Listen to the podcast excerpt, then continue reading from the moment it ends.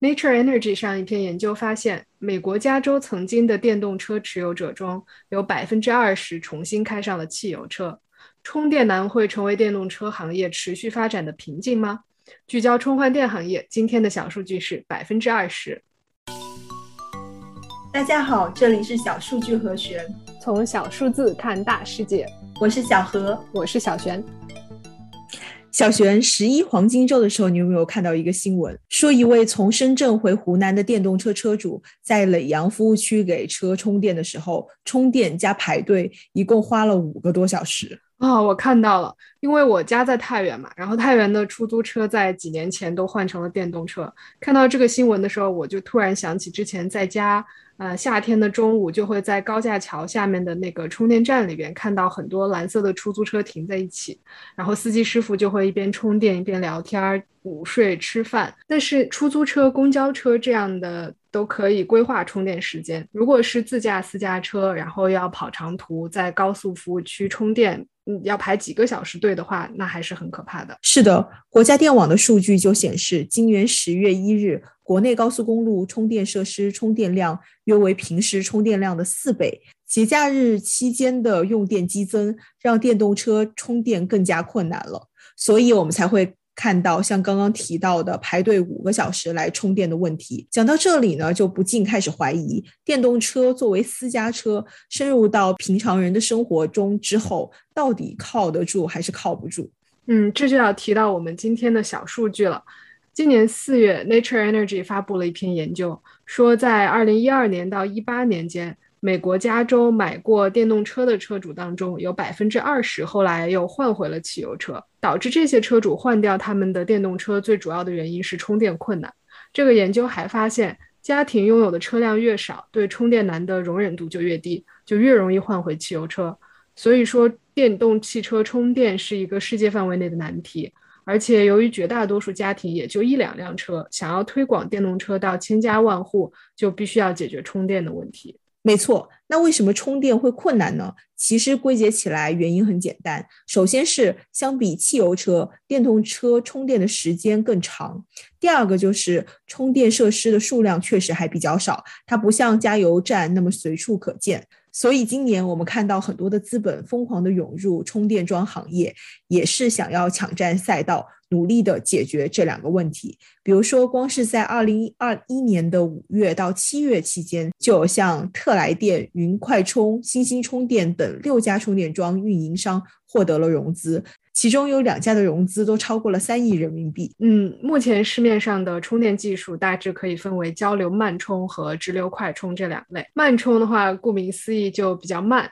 充满一次视情况而定，可能要六到八个小时不等。充满电可以跑个三百多公里，但是呃，充电桩的建造成本比较低。直流快充就会要快很多，大概三十分钟就可以充到百分之八十，但是充电桩的成本可能是慢充的四倍以上，甚至更多。然后还有特斯拉最近还推出了 Supercharger 超级充电桩，号称是可以在十五分钟内充电两百五十公里，感觉充电的技术呢还是在飞速进步的，比如。电动车行业起步比较早的美国，现在保有的充电桩中，百分之八十是慢充，百分之二十是直流快充。相比之下呢，中国虽然起步稍晚，但是技术已经更加成熟。现在国内市面上大概百分之六十的充电桩是慢充，百分之四十是快充。是的，虽然技术在不断迭代，但是还有一个很大的问题是充电桩的兼容性。考虑到很多车企也在铺开自己的充电桩业务。在抢占赛道的阶段，大家其实没什么动力在充电技术和标准上来统一。比如说，这个特斯拉的呃 Supercharger 很厉害，但是它至少目前只能给特斯拉充电。所以说，比较发达的技术能不能快速推广，然后惠及整个行业，还是要打一个问号的。嗯，除了在充电时间这个方面进行技术的突破，还有一些企业呢是走上了另外一条赛道，那就是换电。这个赛道上呢，有像中恒电器、许继电器、北汽蓝谷这些专门做电池或者换电设施的企业，也有像蔚来汽车这样给自己的车主打造一个换电网络的车企。作为一个开车的人呢，我觉得这个概念还是挺吸引人的。我可以开到一个换电站，花五分钟的时间换一个新电池，又简单又便捷。确实是很诱人。这也是为什么在很长的时间里，呃，甚至直到现在吧，都有很多人非常看好换电。但实际上，你认真去想的话，换电其实比充电的成本要高多了。首先，做换电和做充电一样，首先要呃需要布一个很大的网络。其次，给汽车换电比往油箱里倒汽油还是复杂多了。所以，多数的换电站都需要机器人和真人来协同完成换电操作，这又是一层成本。最后，换下来的这些电池还是需要再去充满的。所以，其实每一个换电站就相当于一个充电桩加上 N 块闲置电池。这种操作对换电企业来说成本很高，而且环境影响也会大很多，因为理论上就会需要生产更多的电池。是这样的，我记得前些年有一个以色列的换电企业叫 Better Place，一度非常的火爆，从硅谷那里得到了九亿多美金的投资，不过很快就破产了，以至于一度被称为二十一世纪失败的最惨烈的科技公司。特斯拉在二零一三年左右也尝试过做换电。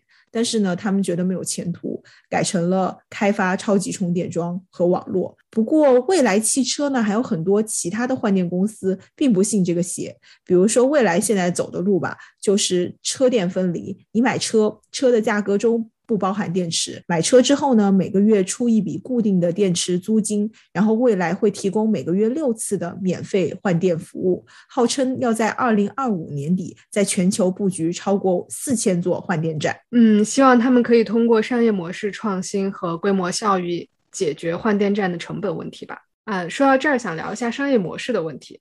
像未来的操作，我觉得可能是通过所谓呃每个月免费六次换电的承诺，让他们公司自己的换电网络需要承担的这个换电需求更加可控和可预期。另一方面，电池和车分开卖，也可以把车卖的便宜点，这样还可以拓宽销路。小何在充电方面，你看到过比较有意思的商业模式吗？有的有的，比如很多充电的 APP 会显示充电桩在哪儿，现在的电价是多少，然后这个电价呢会随着时段而变化，这样也可以鼓励大家在电网负荷比较低的地方和时候去充电，相当于把车载电池当做了一种平衡电网负荷的工具吧。随着电网智能化的发展，这个方向感觉还是有挺多的想象空间的。嗯，我也想到一个，之前在加州去商场还有超市的时候。呃，有很多停车场会有充电桩，这些充电桩做成一个广告牌的样子，上面滚动播放各种广告，然后是给车主免费充电。他们的运营成本其实比较低了，就是基础设施和给电力公司交电费，然后他们赚的其实是广告的费用，同时还可以通过免费充电给商场带来一些流量，就还挺多赢的。嗯，这个行业可以创新的地方还是很多的，因为充换电和车企现在还是深度纠缠嘛，你可以想出很多种的玩法。另外，我们甚至都还没有讨论到公用充电和家用充电的区别，也没来得及讨论各个国家的政策风向会怎样影响这个行业。我觉得我们挖了一个大坑。是的，篇幅所限，我们今天只能讨论到这里。呃，以后可能还想再出一期充电网络布局的讨论。如果大家有兴趣的话，可以在评论区告诉我们。小数据和弦每周二、周五定期更新。如果你喜欢我们的话，欢迎点赞、留言、订阅。See you.